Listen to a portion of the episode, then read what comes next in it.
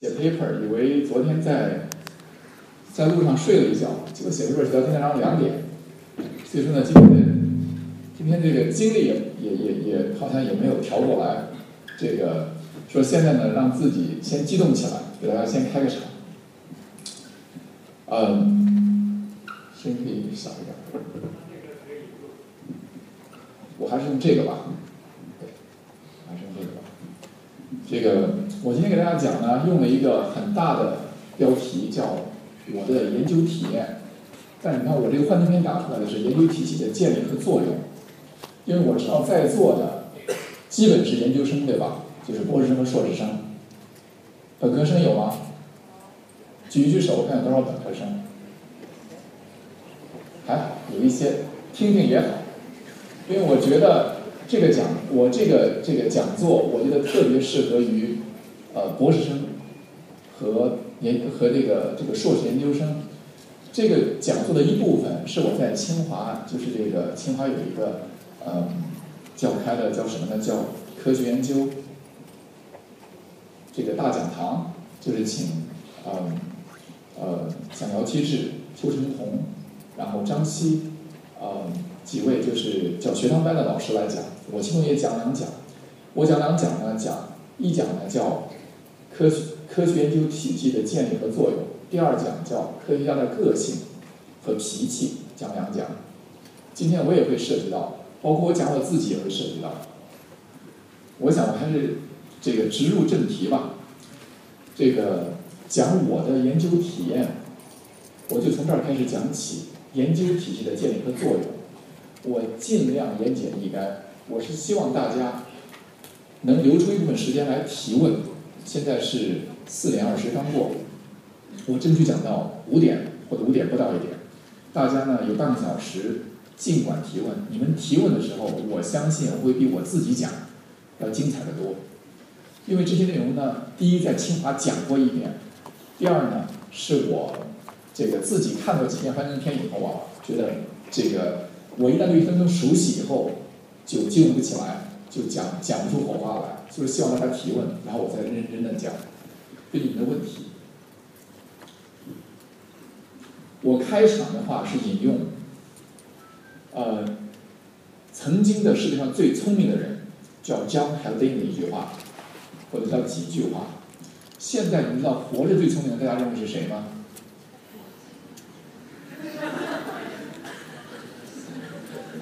霍金。这个你不妨问一问，学数学的、物理的、化学的还是学生物的？大家普遍认为现在活着的人最聪明的是霍金，OK？曾经最聪明的人是这位，不是爱因斯坦，叫 John Haldane。他基本上囊括了所有的荣誉，但是他大家被认为是至理名言。他一般讲的话，大家非常认真的看，这个人很有名气。你可以，你可以不妨去 Wikipedia 查一查。他说呀。In forecasting the future of scientific research, there is one quite general law to be noted. The unexpected always happens. 接着说，so one can be quite sure that the future will be any detailed predictions rather look rather silly. 我想在座的不用我翻译。他说，科学发现，科学发现具有所有的不预见、不可预见性。 你没有办法去预测。当然了，你看你，你当你这个读这个的时候，看这个的时候，你在想，这和我们周围的一些课题的设计、大项目的申请、国家科学计划的战略是否有矛盾？你自己去想。所以说，牛顿早在一六七二年就说，牛顿的话就说，因为 John Haldane 在三百年以后会这样预测，他说。You know the proper method for inquiring after the properties of things is to deduce them from experiments，就是做实验，要做实验，只有通过实验才能找到真理。这是我们研究开场，我这个做这个研究报告开场白。所以我自己在二十多年的研科学研究中总结出三个要素，这三个要素中的两个跟在座的各位息息相关，大家每个人都知道是要素之一，那就是技术。和问题，对不对？我想不用我来说，你们也知道。当然了，要有好的技术，要会提问题。但第三个科学这个体系，我相信在座的没有多少人想过。我也相信在座的没有多少人知道我要说什么。今天我前一半内容就说科学研究的体系，我会说服你，科学研究的体系比技术重要，比问题也重要。只是因为我们忽略了这一条，大家一般只会学生讲提问题提问题。其实你在座的同学想一想，问题容易提吗？你提不出问题来，对不对？你提的都是细枝末节。师兄今天的跑胶又跑出去了，怎么办？今天胶灌错了怎么办？让仪器不会使用怎么办？这些问题应该是比较 low level 的问题，不足以 guide 你的一个实验走向辉煌。所以我先说技术，这个技术呢，我特别想说这个技术。直到现在为止，我申请博士后的这个申请中啊，还经常有博士生把自己懂得多少技术列一个详细的表，有时候也列上两页。我跟你说，我跟你坦白，一般看到这样的博士生的是这个博士后的申请表，除非有意外打动我，我一般都会直接删除这样的邮件。为啥？因为这样的博士生，他还停留在对基本技术掌握沾沾自喜的这个环节，应该说他没有把握科学这个方法论，应该说他还没有对体系有任何的理解，对提问题也应该很一般，他不自信，所以要列出一大堆我懂得的技术。我招博士后从来不会看你懂得多少技术，就是多少技术细节。但你在座的千万不要觉得我今天在这儿标榜。说可以不懂技术做研究，不是这样的。你一定要懂得很多技术，懂得一定的技术，而且你要精通你已经学会的技术，这是核心。你要精通你已经学会的技术，OK，这个比你懂得多的技术更重要。但是技术一般来讲只对入门者、初学者重要。在座的想一想，是不是这样？你们做本科生的时候去实验室找不着北，师兄师姐随便忽悠你一个实验。就把你忙得团团转，俩礼拜学到一两项技术，沾沾自喜，对不对？两三个月能把这个实验的技术能学过来，感觉已经很不错了。又花半年一年把这个技术提高，然后呢，天天想着去再听两个报告，学一些新的技术。你们会有这种心理活动，或者去听一个报告，发现这个技术你没有做过，马上就头头脑发懵，马上就懵了，对吧？一讲这个技术，哦，我没做过，马上理解不了它的结果。也不知道它的逻辑思维，就 get totally lost，这都是初学者的毛病。如果你到我现在这样的话，我去听一个报告，比如说听发育生物学，或者听神经生物学，这个技术我可能从来没有用过，我甚至会晚到了二十分钟听一个报告，但我告诉你，我可以把它包的精髓掌握的清清楚楚，你根本不需要精细究技术细节理解这个报告。你根本不希望听的 introduction 和这些前面的一些的细枝末节的东西，知道它的大概的思路和结论，你不觉得吗？你敬仰的一些教授、一些学者，会听报告晚到很多时间，会问出精彩的问题来。为什么？听的是思路，听的是方法，不是技术。说技术对入门者来讲很重要，而且你必须学好技术。像我这样，尽管我今天说技术一点都不重要，我也跟你们坦白。在我的实验室，自从在清华回来以后，以前在普林斯顿没有。自从在清华建实验室以后，到现在，我每年的七月底、八月初，会专门组织五天讲课，我自己讲，每天三个小时，你乘一乘，每天我会讲十，每年我会讲十二到十五个小时的，叫什么呢？我管这门课叫 Technical Forum，技术这个这个这个论坛。在座的学生物的有多少？Challenge 你们一个问题。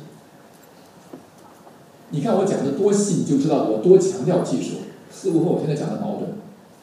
我会问大家，来听课的第一天，也是第一讲，三个小时，讲什么呢？讲 molecular biology，讲分子生物学的技术。我说你们在座的肯定举手的都用过限制性内切酶，对吧？叫 restriction enzyme。我问你，一个 unit 限制性内切酶怎么定义的？在座的知道的举手。你看，刚才起码有几十、几十、几十个人吧？你们有谁能站起来告诉我，说限制性内切酶一个 unit 一个单位是怎么定义的？还真没有敢举手，被我被我给吓着了。当然了，我告诉你答案，然后你想一想这个为什么重要？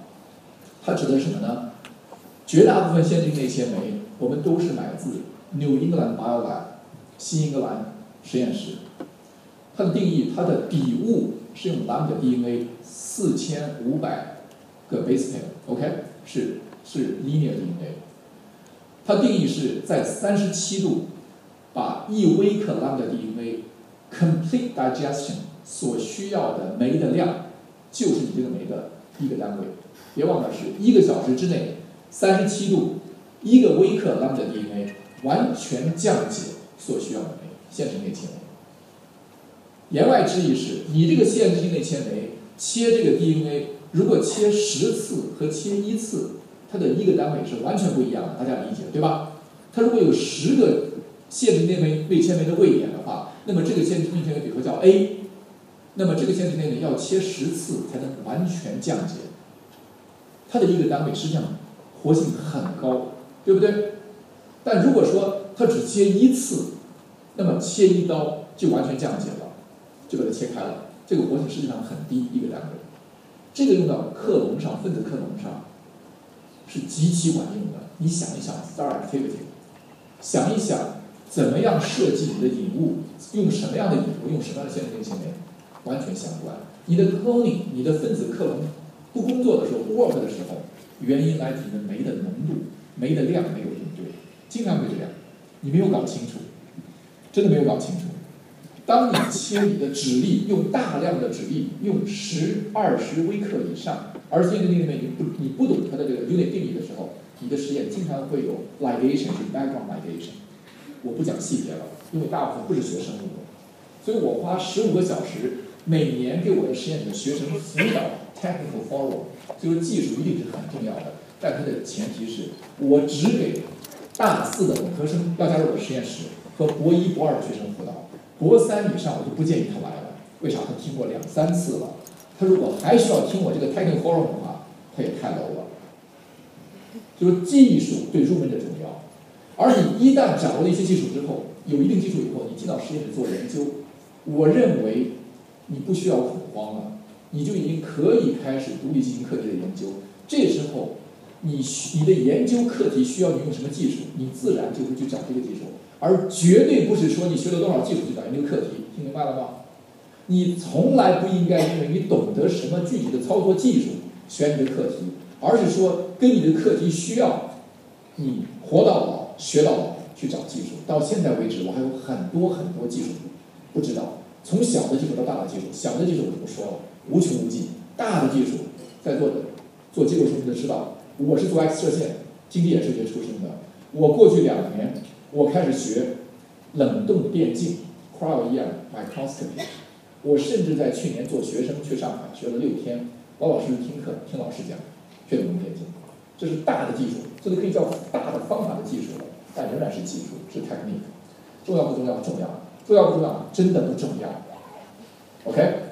所以说，技术在研究的初期对入门者很重要，在一个后期，它起的作用，我认为很微小。这是我讲技术。第二是问题，这个问题很有意思，你不觉得吗？我们从小到大，老师就鼓励我们问问题。在座的咱们的硕士生、博士生，有多少很自信？我经常问好问题的，你举手。我像你这个年龄的时候，我真的举不下来这这只手。我不知道怎么问问题，我只会顺着逻辑问一些最简单的问题。从进实验室开始，问最简单的问题。我说句实话，你能做到这样，就是从最最简单的问题开始问，按照数学物理的逻辑来问。我认为你可以作为一个 top ten percent 这这样的博士生，应该没有问题。为啥？因为绝大部分博士生不会按照简单的数理逻逻辑去问问题，他简他就 take for granted 不会去问。你们在座的学生物的肯定做过直立，这个 plasmid prep preparation。它的每一步，你要问问题，为什么用这个为例？为什么要这样沉淀？我觉得你不是一个好学生。我想说啥呢？问问题，简单的按照逻辑来的问题，我们都知道怎么问。但是一些大的问题、创新的问题，我们同学，我认为大部分、绝大部分，甚至所有的人，实际上不会问题。为啥？需要经验的积累，需要你研究体系的建立以后，需要你长期有经验以后，等到我这时候才问问题。我真的不是在，所以说呢，我先这个问题呢，也不只局限于技术的问题，甚至问题问得好的话，会改变你整个你的研究方向，改变你整个问题的来研究的角度。所以呢，我呢也这个用几个这个比较有名的人一些话来给大家这个分享一下。这个提问题如此之重要。这是我的，这是我我我援引的这个一个诺贝尔奖获得者，一会儿我会讲一个故事，叫什么？叫 Tim Hunt，他因为发现了 cycling，发现了细胞周期蛋白，获得二零零一年的分享了二零零一年的诺贝尔生理及医学奖。这是他给我的一张判断题，这是自己说的，OK？他说，这个能够把著名科学家的来区分出来的，不是他们的技术能力、技术细节，not technical skills。而是因为他们选择很有意思的问题，OK，很有意思的问题。我为啥把天胖的东西放在这儿？因为我一会儿会告诉你，实际上天胖这辈子不是靠提问题出的名，是靠选择到了一个好的研究体系出的名。他这辈子提了一辈子的问题，就没有提对一个正确的问题。就有一天做了一个实验，发现了一个新的体系，这个诺贝尔奖基本就拿到了。而且我会告诉你。一半儿的诺贝尔生理学和医学的奖，给的这个人得奖的人，不是因为提问题，你不要听那些人瞎掰，因为人呐都觉得要把自己写的聪明一点，说啊你看我是根据重大科学问题是这样去做出来的，不是这样的，他们叫歪打正着，但是歪打正着的原因是因为他的体系正确，在一个 correct investigative system 里面在做这个研究。我一会儿给你举好几个例子，现在比较干，一会儿会给你举例子。所以说我还是这个把一些名人，这是诺贝尔物理学物理学一个物理学奖获得者叫 Steven Weinberg，零三年，他讲了个故事，在一个 lecture 里边讲故事。他说，在六十年代的时候，在六十年代后期，有学生这个这个告诉我说，他想他想这个这个这个一个 graduate student，实际上是一个博士生，说他想去学广义相对论。他不想学这个基础的粒子物理，为啥呢？他这个广义相对论这个领域看着很清楚，OK？这个研究自成一体。他说这个 particle 这个 elementary particle physics 看着乱七八糟，搞不清在讲啥。然后呢，这个 Steven Weinberg 说中间这一段的黑字儿，他说 It struck me that he had just given a perfectly good reason for doing the opposite. 他给我的理由就是说，基础粒子物理很乱，乱七八糟的，恰恰是他应该去这个领域，因为这个领域里有大的发现还没有被发现，所以它乱七八糟。而广义相对论，既然你看着山清水秀，里边容易发文章，这个这个领域一定没有可能的东西了，大的东西。实际上这里面有一个例子，比较极端的例子，但这个例子跟咱们清华相关，这个我在公共场合也讲过，那就是我们清华。这个计算机理论计算机的这一位著名专家姚其智，他提问题很绝，他通过提问题改变自己的 career trajectory。你们在座的我估计也没有多少人知道这个姚先生的这个这个生平。一九四七年十二月出生在中国上海，大家可以记一下，四七年十二月不是让你记到纸上，是心里记一下。然后举家迁到台湾。一九六七年，我出生那一年，台大物理系学士毕业。在这个毕业的时候，他已经台湾空军服过两年役。你算一算，二十岁大学毕业，中间包括两年空军服役。然后去哈佛大学物理系攻读物理学博士。为啥？大家知道吗？因为杨李，李政道、杨振宁。获得诺贝尔一九五八年诺贝尔物理学奖，对整个华人世界是一个极大的鼓舞。大家知道，我们中国人也能得诺贝尔奖，所有的聪明孩子当时都去学物理。大家不要笑，一九六七年，姚其智就是因此去学物理。一九七一年哈佛物理系毕业，他在毕业之前一年，问自己一个问题：Does physics still have a future？他不知道。这是他自己讲的，他在 Princeton 告诉我们，他说他在七零年前后，他意识到现代物理大部分的 principle 在过去一百年的时间里已经得到了解决。从量子物理，从量子力学到广义相对论，两个最大的 pillar，两个最大的擎天巨柱都已经搞得清清楚楚。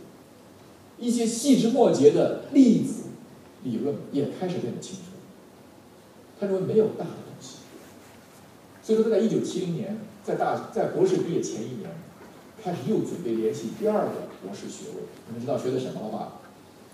从哈佛大学物理学的博士拿到以后，一九七一年又去了 UIUC 学 Computer Science PT，因为计算机科学刚刚兴起，他通过问问题改变自己的整个求学生涯，又花了四年，一九七五年从 UIUC 毕业。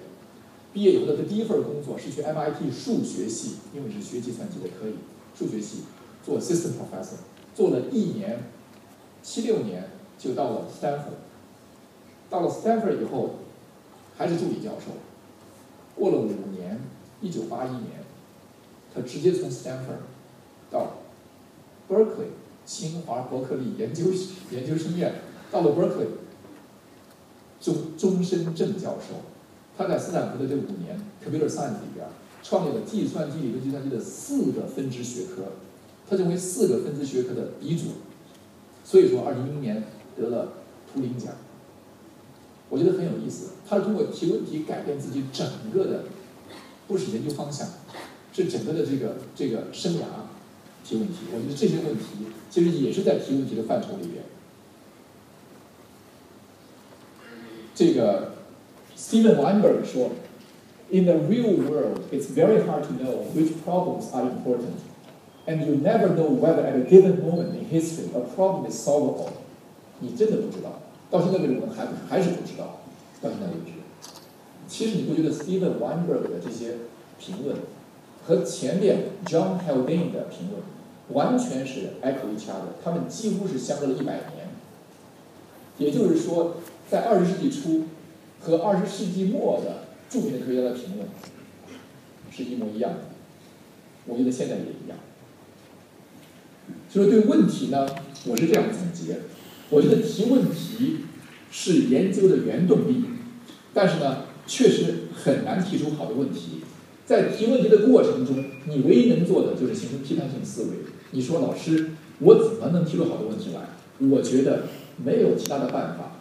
提问题好的问题完全是经验积累，但是这个过程中你能做的就是 critically think about everything，不要接受导师、老师、朋友、其他的人在学术上给你的简单的看法和建议，要自己过过脑子，说有没有理，这个很重要。OK，所以我认为提问题是非常重要的，它的重要性已经几乎达到了研究体系的重要这这个观点。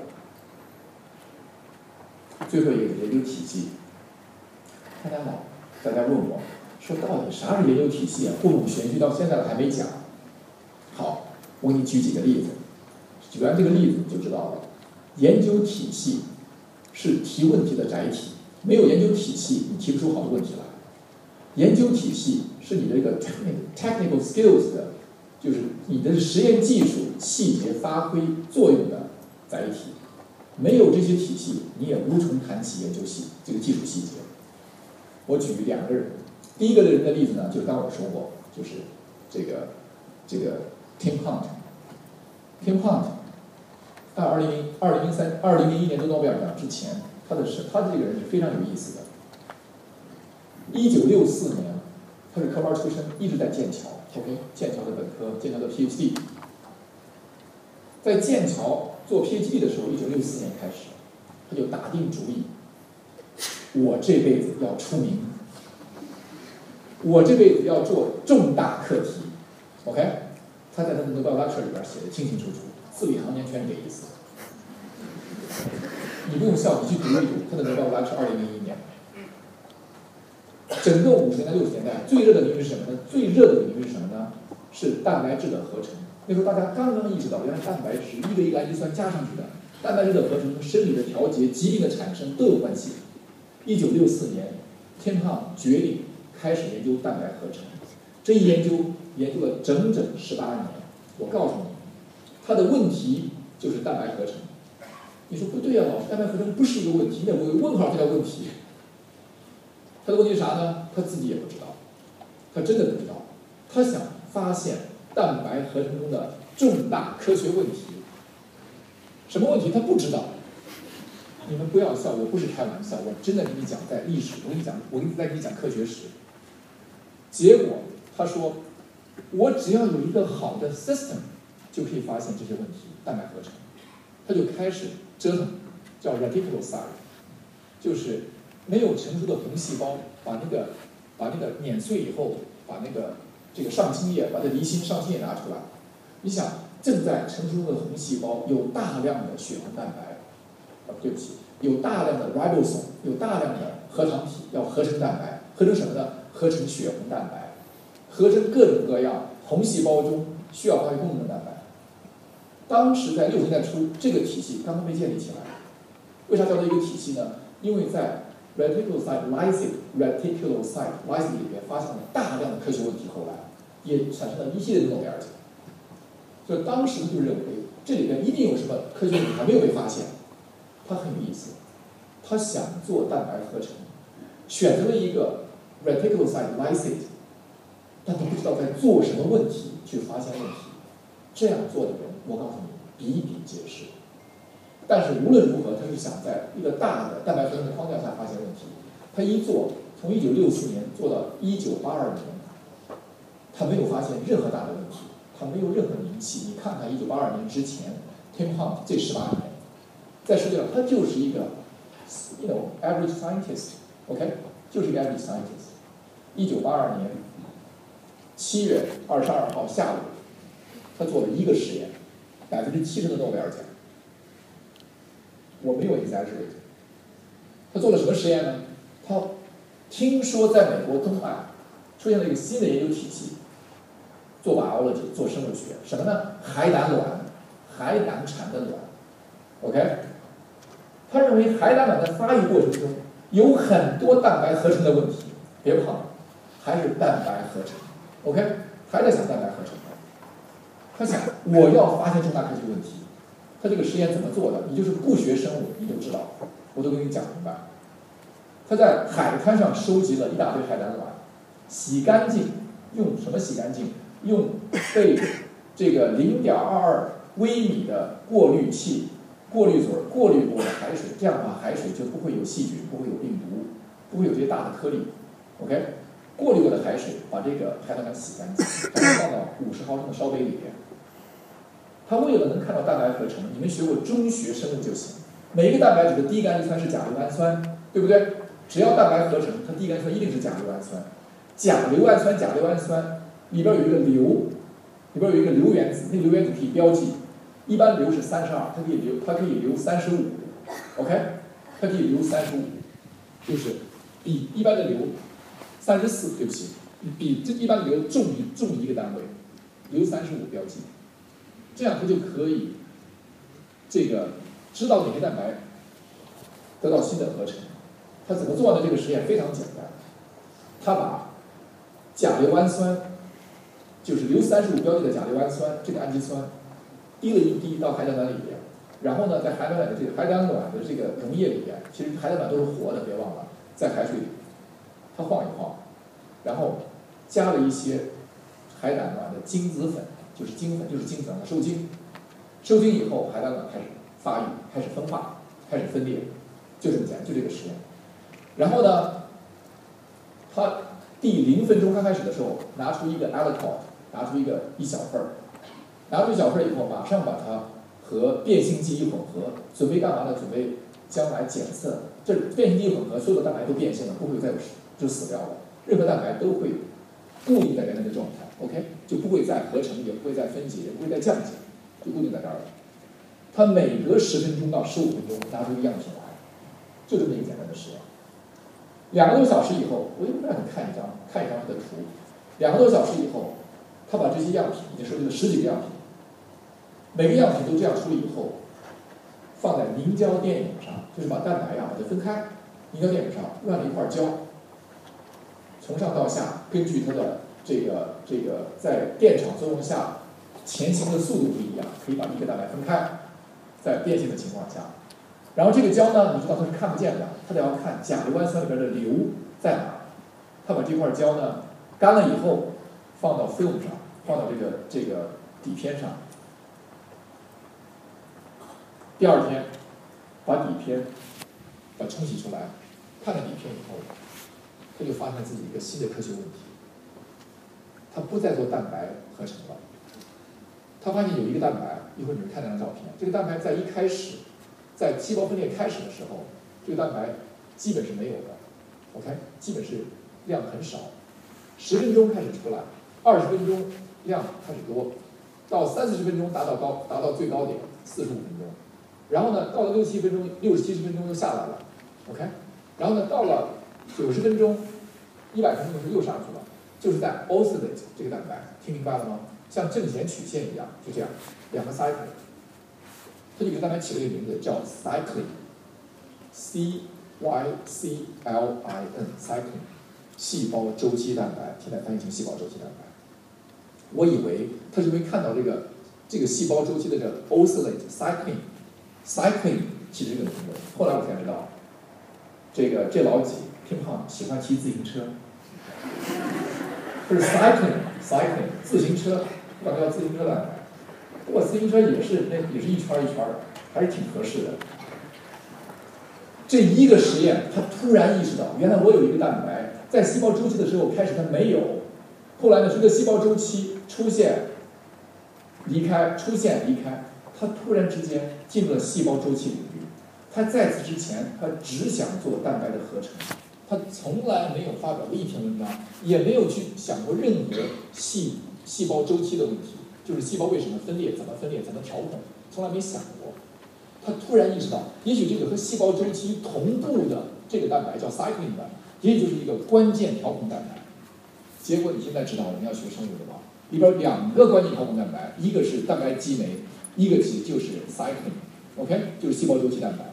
这个细胞周期蛋白恰恰是调控蛋白激酶的。这篇文章就发表在二一九八三年的《细胞》杂志上。他就非常简单的几个实验，所以这篇文章写的很尴尬。我让我们的学生讨论的时候，他有的有一个标题，有一个 section 一个标题，下面内容就一句话，就一句话，OK，然后就是一个图，然后就下一个标题了。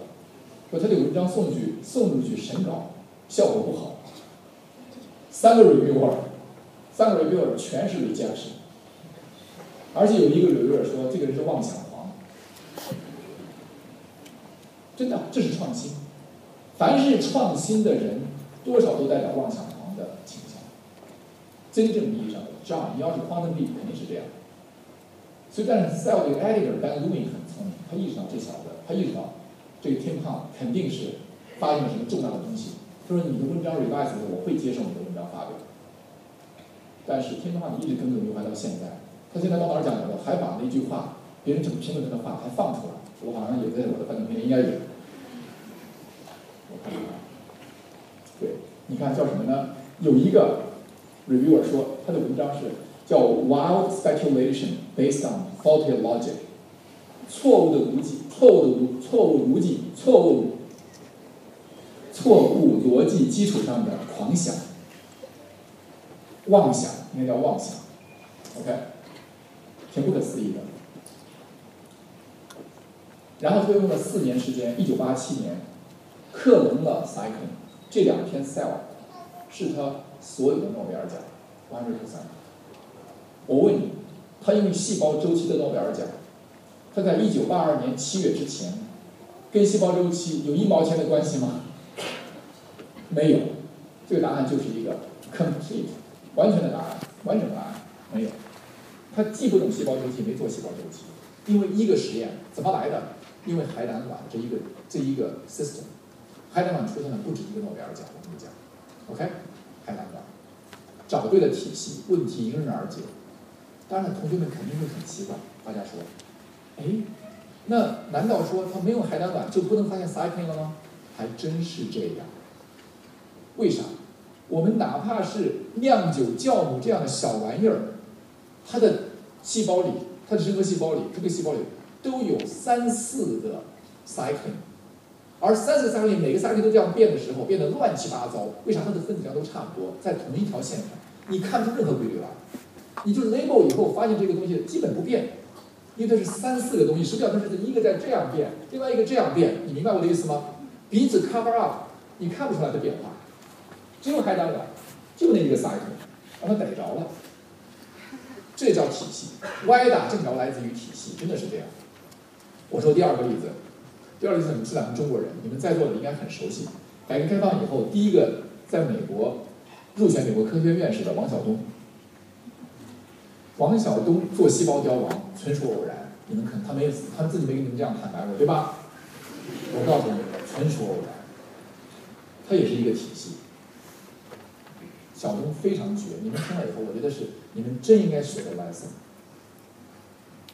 他博士后五年，他博士五年干嘛呢？纯化一个转录因子，我就不说这个转录因子叫啥了，说吧，叫 SREBP。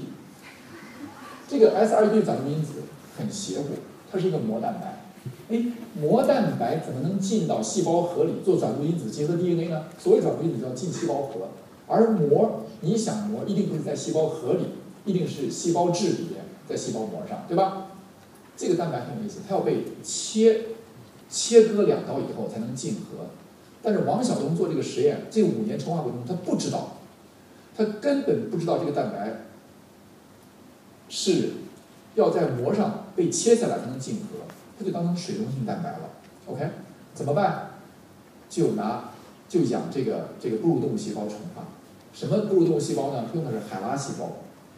海拉细胞是一个癌，是一个这个这个是一种癌症细胞，cervical cancer cell line 是它是它是宫颈癌的癌细胞培养出来的，叫海拉细胞，OK？是人来自人脸的海拉细胞，大量培养。但是呢，这个蛋白表达量不低，但是标在膜上。你要把它弄水溶蛋白，水溶性细胞质里没有，那你想想，如果有漏网之鱼，百分之一的蛋白能够跑到细胞质里的话，你得要多少能纯化出来呀？他一养就养了一百升，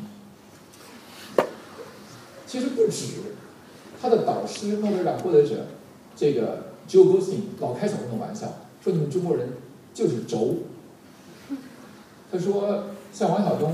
非要把一个 cytosolic protein 当成膜蛋啊膜蛋白当成 cytosolic protein 来纯化，给我们好几冰箱，全是海拉细胞的 extract frozen，好几个 minus A 的小东跟我说是三个 minus A，他说弄了几百升，最后纯化了一个微克，漏网之鱼啊，哎，最后一最后这一个微克，他最后做了测序，做了测序发现是个膜蛋白，一去膜里掉，哎，还真不少啊。小东做了这个实验的过程，他发了一篇 cell，但这个本身对于 Joe Gosling 很重要，克隆克隆这个蛋白，但毕竟 Gosling 的实验室是跟胆固醇代谢有关，OK，跟我们吃的糖类药有关。小东的课题，他该独立的时候选课题，选什么课题呢？什么科学问题呢？小东科学问题是错的。他这个转录因子，他发现从化过程中，他在从细胞质从化过程中经常被切一刀。他切一刀不是我说的在膜上被切了两刀中间的一刀，这比较复杂，是什么呢？是被一个细胞凋亡蛋白酶会切一刀，他觉得有意思。他说：“哎，他说 SREBP 转录因子会被一个细胞凋亡蛋白酶切一刀，这一定是一个重大科学问题。那么一定有它的生理意义，就是说，也许在细胞凋亡之前，大家要先调控胆固醇，就是它有一些。”大的科学导向性的问题，他觉得这个是个研究方向。我插话短说，他切了一刀叫什么呢？叫 artifact，纯属意外，没有任何生理意义。但不要忘，因为这个问题进入了细胞凋亡领域。也就是说，他进用这个问题进入凋亡领域的问题是错的。但很有意思的是什么呢？很有意思的是，他这个体系没有改变。我们河南人都这样。比较执着。小东是河南新乡人，他就说他去 Emory University 的时候拿到了助理教授的 offer，去 Emory University University 说 work on 想做什么呢？做细胞凋亡。为啥呢？因为 SREBP 被平白无故被 c a t 切了一刀，要搞清楚为啥切了一刀。用什么 system 呢？他跟我说，他说你看我在 Ghosting 实验室待了五年了，三个 minus eighty，三个负八十的冰箱里边全是海拉细胞的上清，满满的，我觉得得成吨重了啊。他说我不用，不了，白浪费了，干脆我就都运到 M 去。他就把那三冰箱的东西花了一大笔钱全运到 M，这就是他的所有的体系。当然了，我跟你讲他的这个实验，它非常有意思。这个细胞凋亡这个领域啊，一九七二年奠基，就是大家开始研究 apoptosis，到王晓东开始研究一九九五年，这二十三年里边进展缓慢。为啥？因为大家的体系都选错了。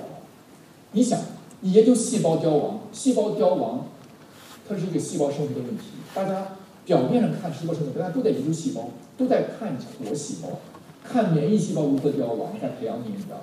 看哺乳动物细胞如何凋亡，但你知道细胞从真正的接到凋亡信号到死亡，几分钟就死掉了。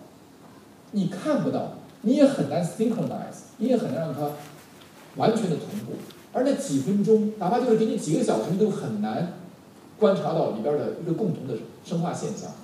所以说，靠活细胞观察，更不用说用小鼠做 mammalian genetics，门儿都没有，你做不出来什么东西。绝大部分科学家都觉得细胞凋亡跟疾病有关，它确实跟疾病有关。癌症就是细胞凋亡的疾病，老年痴呆症也是细胞凋亡的疾病。一个是死的太多，一个是死的太少，对不对？癌症是死的太少细胞，老年痴呆症是神经细胞死的太多。它是一个疾病来的问题，跟细胞生物学息息相关。但是你用这些体系做研究，没有进展，得不到进展。二十三年没什么进展。说九九五年王晓东开始用海拉细胞的上清液，那细胞都已经死掉了。膜给打开了，就把它的上清液用十万 G 的离心力，把乱七八糟东西全离下来，就是上清，拿出来，他觉得是宝贝儿。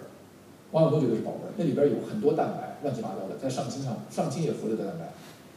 他有一个 gamble，这是他的赌博。这个 gamble 错的话，这辈子不会有王晓东的成名了。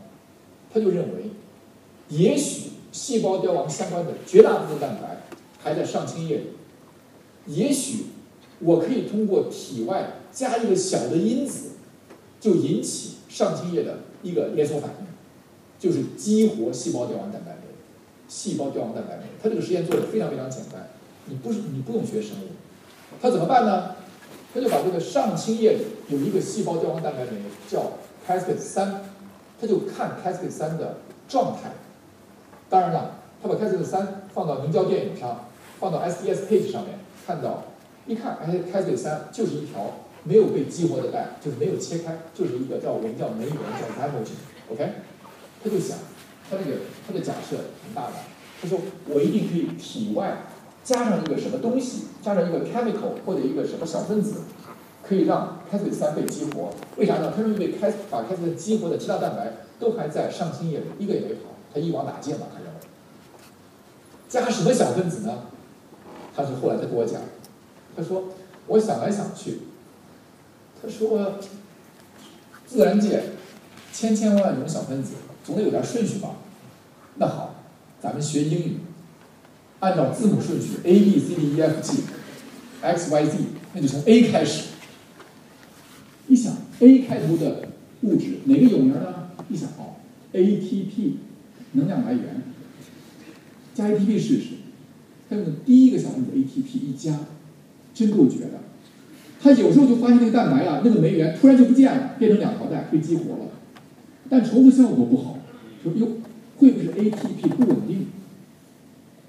他一想，ATP 跟什么近呢？哦，DATP，就是核糖核酸和脱氧核糖核酸就差一个氧原子，就是我加 DATP 试一试。他一加，他不管怎么加，那条开这个三个带都变成两条带，而且这个实验是。完全可以不用丢死我。这一个实验，如果是得诺贝尔奖的话，就为了一个实验。我告诉你，因为它所有的题来自于这一个实验。因为你不是学生物的，我给你解释一下。它这个实验证明了什么呢？证明 Cas 三一个细胞凋亡的蛋白酶，也就是对癌症病人来讲，激活 Cas 三，细胞才能凋亡。对很多神经性疾病，对关节炎，对很多疾病来讲，激活 Cas 三才会发病。他找到这个，他找到这个激活的原因。你只需要一个外源性的小分子 DATP 进去，其他蛋白全在这儿，是一个巨大无比的发现。这样的话，你就顺藤摸瓜了。怎么顺藤摸瓜？你就把上清液分离，分成两个组分，比如上任何一个柱子，结合柱子的组分和从柱子出来的组分分开，分别是加上 A DATP 看能不能激活。如果不行的话，放在一起能不能激活？只要放在一起能激活，你就知道是至少两个因子。下面就有一个简单的逻辑可以可以做下去了。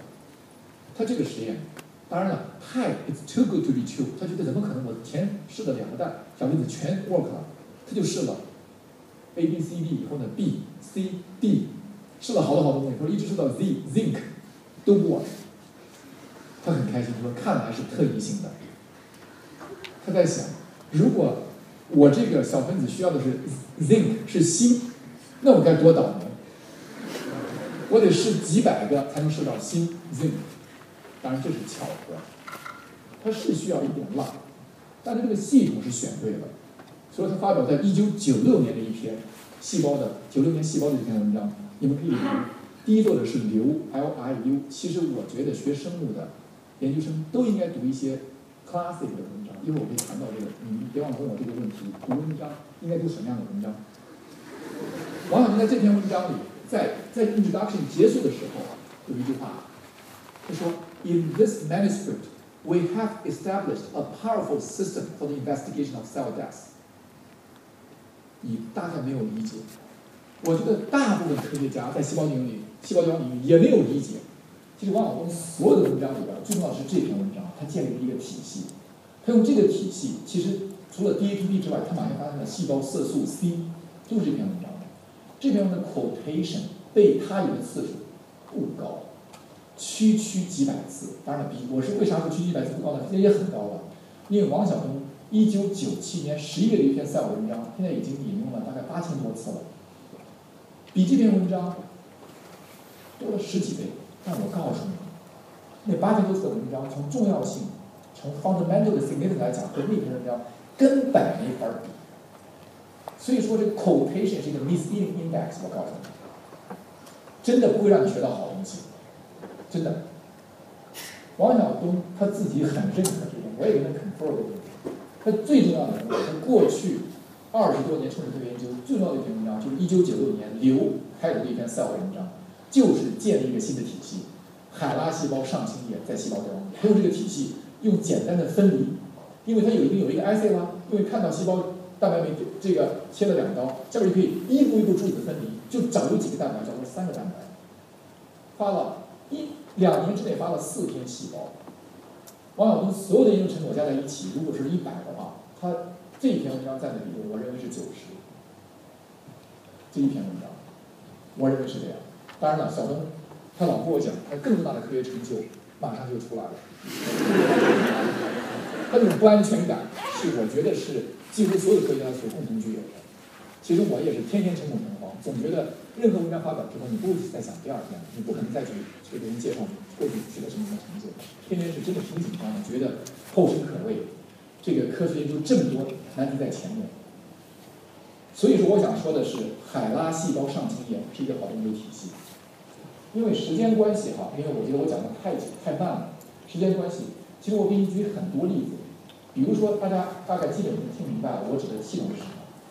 这个 system 实际上就是你加入实验室的时候，你发现没有，有的人用遗传的手段，有的用生化的手段，有的用发育的手段。研究同一个科学问题，什么科学问题呢？比如说细胞凋亡，或者说比如说抗癌、癌症的发生机理，或者说比如说神经什么什么什么，这些不同的实验室在研究同一个问题的时候，approach 大的 approach，这个实验室赖以生存的载体是很不一样的。这个是研究体系，OK？这研究体系可以决定你这个课题有没有能不能成功。有些事情做的很苦，几十年都做不出好的东西来，就是细枝末节。因为这个体系是不适合这样做的，所以说有些研究体系，比如说像 C. elegans，C. elegans 你们知道线虫，秀丽线虫，一毫米长，零点一毫米粗细的一个小虫子，这个线虫可收了三个诺贝尔奖。它这个研研究体系是精彩的不得了的，我没有时间给你们讲细节。你知道这个 RNA interference 听说过吧？RNA 干扰，这个 RNA 干扰要不在虫子里发现才怪，要在其他体系里能被发现才怪，因为这个虫子。它它是打什么得什么，太邪乎了。这个虫子是自然界中唯一的一个这样研究体系，它有一个很大的生殖腺。你往生殖腺里打 DNA，想都可以得到你想要的表情；打 RNA 也可以得到你想得到的表情。结果你打不进去，那针扎扎偏了，扎到体腔里了，没有扎到生殖线里。你发现它的子一代还是百分之一百的表情。我说那三句话是三篇 Nature Science paper。结果后来有一个又有一个这个这两个实验在竞争的时候说哦。我想打一个 DNA 进去，让它有这个表情。我不想不想包的，不想往它生殖腺里打，也不想往它体腔里打。我能不能就把它泡在一个溶剂里，这虫子泡个几分钟，你也可能得从我皮肤就进去了。然后它子一代也，它的这个这个子一代也会有这样的表情。你猜怎么着？你泡个半个小时、一个小时，子一代百分之一百的都有这个表情。RNA interference 只有在线虫中被发现，其他的植物、其他的物种，你要没有、没有、没有这个线虫这个这个 investigated system 的话，我觉得会 delay 几年发现这个基因，就是双链 D、双链 RNA 经过切割成二十一到二十五 base pair 以后做一鉴别。这个历史我不跟你们讲了，因为讲起来时间太长了。其实你会发现，一点儿一点儿发现，一些重大研究突破靠的不是提问题。我甚至告诉你，RNA 变是大家都不知道是什么问题。没有问题，大家只知道 RNA，但不知道 RNA 怎么样 interfere，就给蛋白表就没了，没有问题，是研究体系提出的问题，研究体系解决的问题，很有意思。所以说什么叫研究体系呢？比如说我给你举个例子，对一架飞机来讲，一架飞机来讲，飞机的机体，飞机的引，飞机的机体，整个的机体设计就是研究体系。什么是问题呢？研究要素第二个要素，什么是问题呢？就是飞机的引擎很重要，对吧？没有引擎，飞机是飞不起来的。什么叫 technical skills？什么叫技术细节呢？这个飞机的座位，你的 leg space，你的这个腿，这空间有多长？座位有多舒服？飞机用什么颜色？外边里边，空调怎么设置？这是 technical skills，这是技术细节。你可以想象一下。引擎是问题，机体是体系，技术细节就是细节。OK，技术好，你设计这个飞机，你设计的飞机，你的体是飞机，但你的问题是汽车的引擎。你说你飞机能飞起来吗？你肯定飞不起来。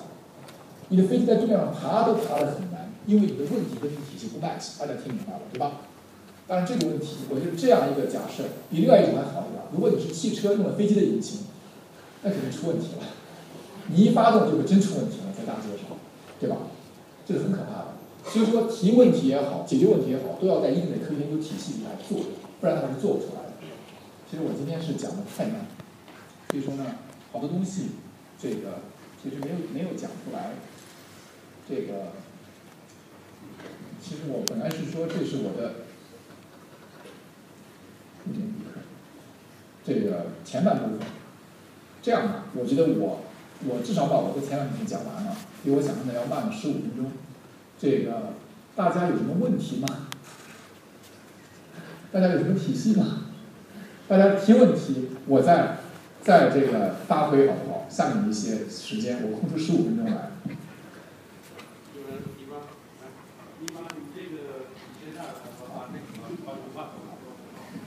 呃，施老师您好，我是这个我们研究生院新闻记者团的记者，然后有两个问题想要请问您一下。第一个问题是，这个实验院的一个特色是学科交叉，请问您这个认为这个学科交叉与创新之间有什么样的关系？然后是不是有推动作用？啊，这个这个问题很容易回答，是是，有有有着怎怎样的推动作用？对，我知道，这个因为到现在为止啊，这个我觉得。这个一些重大的突破，经常来自学科交叉，原因非常简单，因为学科交叉会带来全新的技术。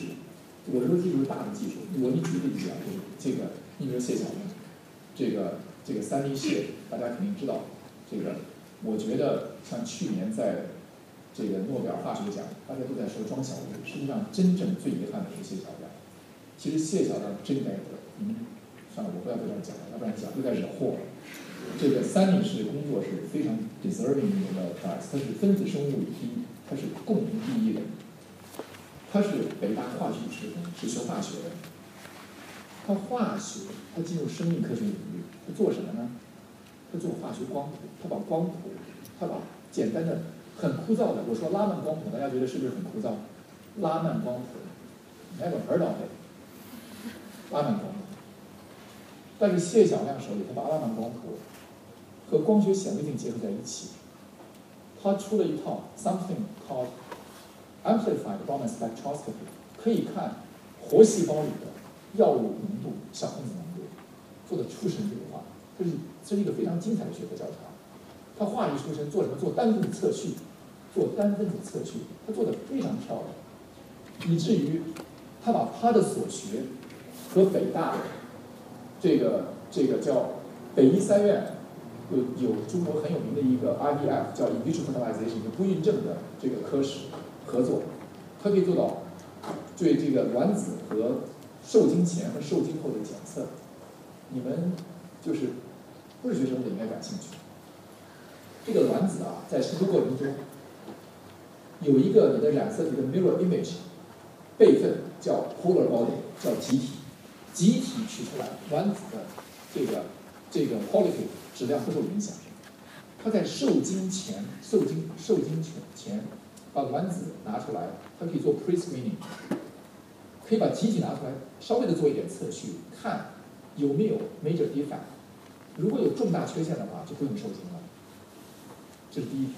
第二条，受精以后，受精卵发育，发育到八细胞期的时候，有八个细胞期的时候，可以拿出一个细胞来做单细胞测序，可以把这细胞的所有的染色体拿出来测序，单细胞可以测序。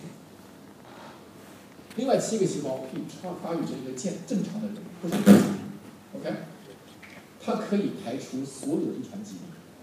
这一项成就是二零一三年的细胞的 cover，cell 的 cover。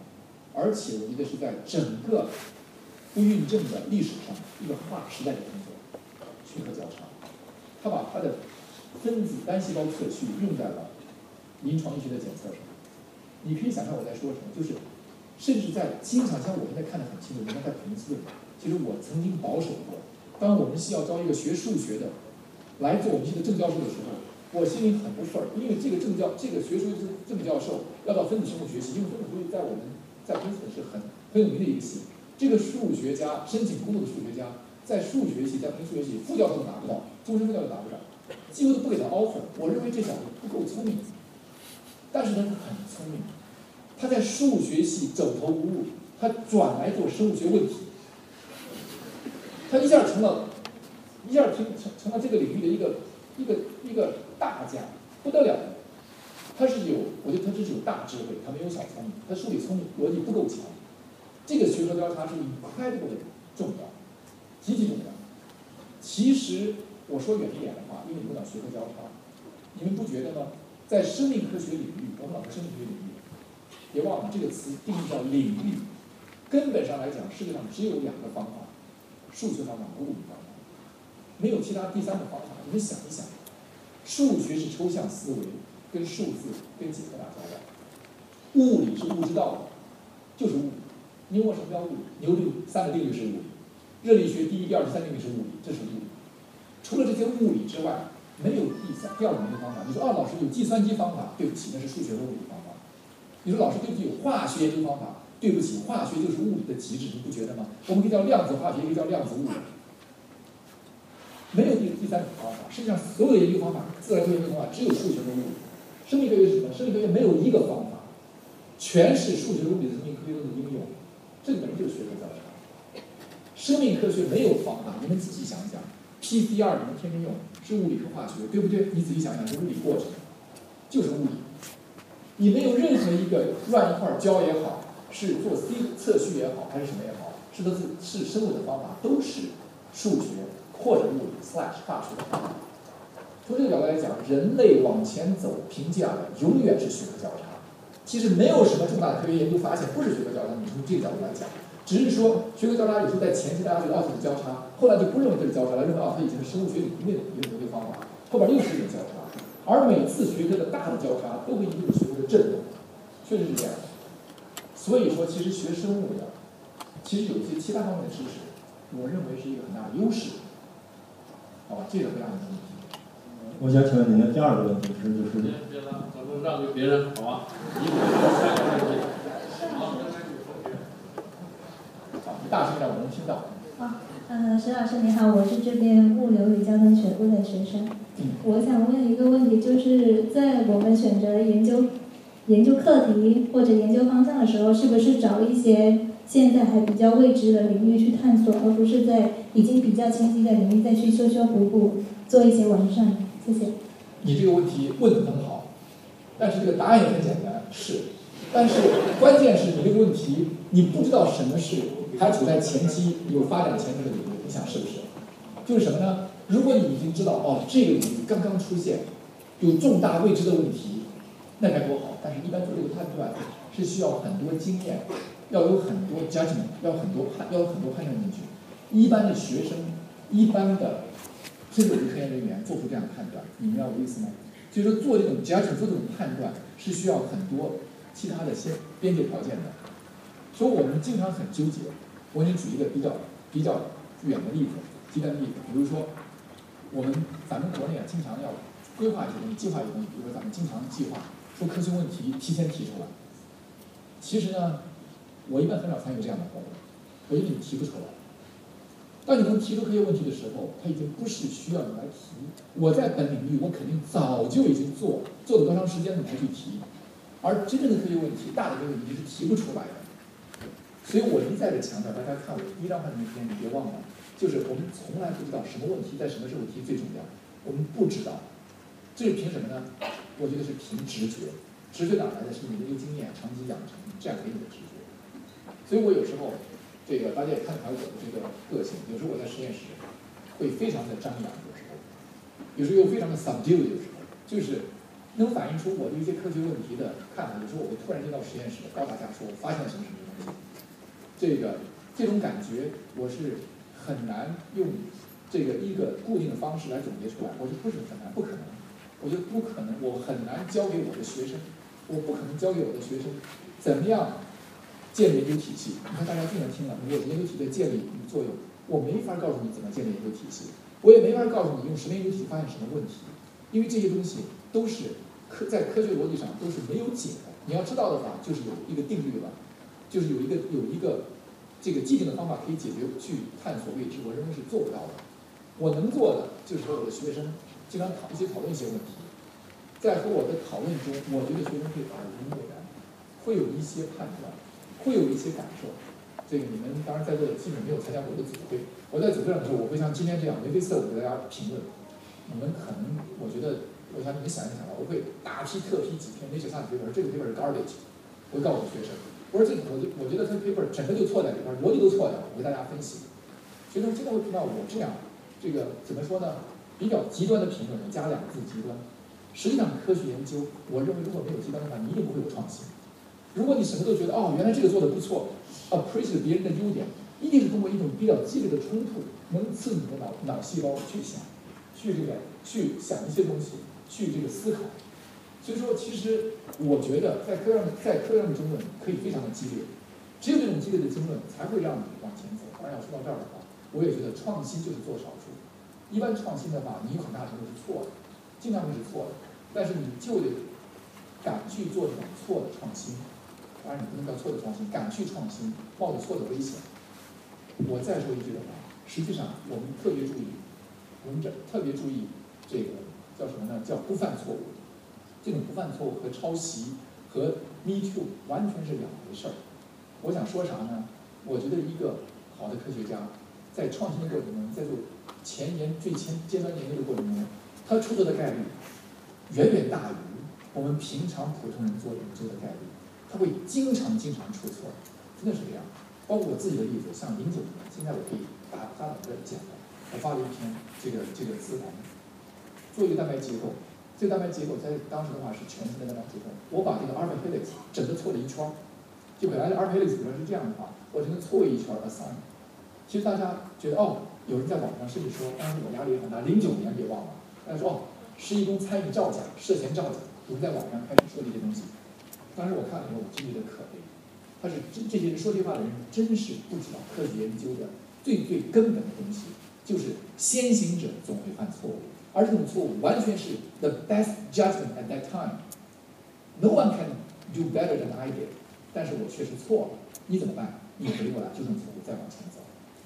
其实这种勇气经常是我们的学生所缺少的，所以我跟我所有的学生都讲，都会给他灌输这样一种理念。其实你在科学研究中，你我觉得你走的路越越步越大，你越这个这个越 ambitious，你出错的可能性越大。这个只能在这种探索中不断发现，就就讲多了。我为本科生提的问题。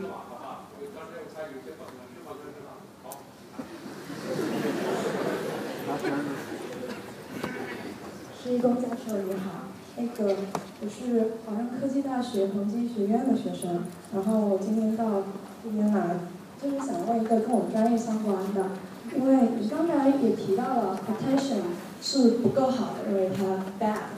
嗯，基于 quotation 的呃 citation analysis 是现在科学评价的标准嘛？嗯，现在在美国就是有就科学计量学推动出来 autom autometrics 选择就翻译成选择计量学、替代计量学、补充计量学、补充计量学。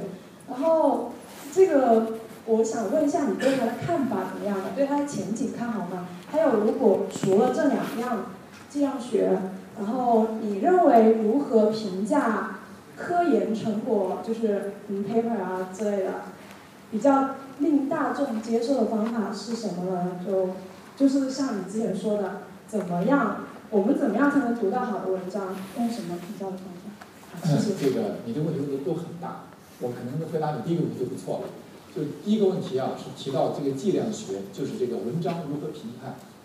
中国呢，在二十年之前，我们二十年之前不要忘了，那时候呢，我们开始知道有一个东西叫 SCI，OK，SCI paper。二十年之前刚刚进入中国，那时候能发 SCI paper 很酷。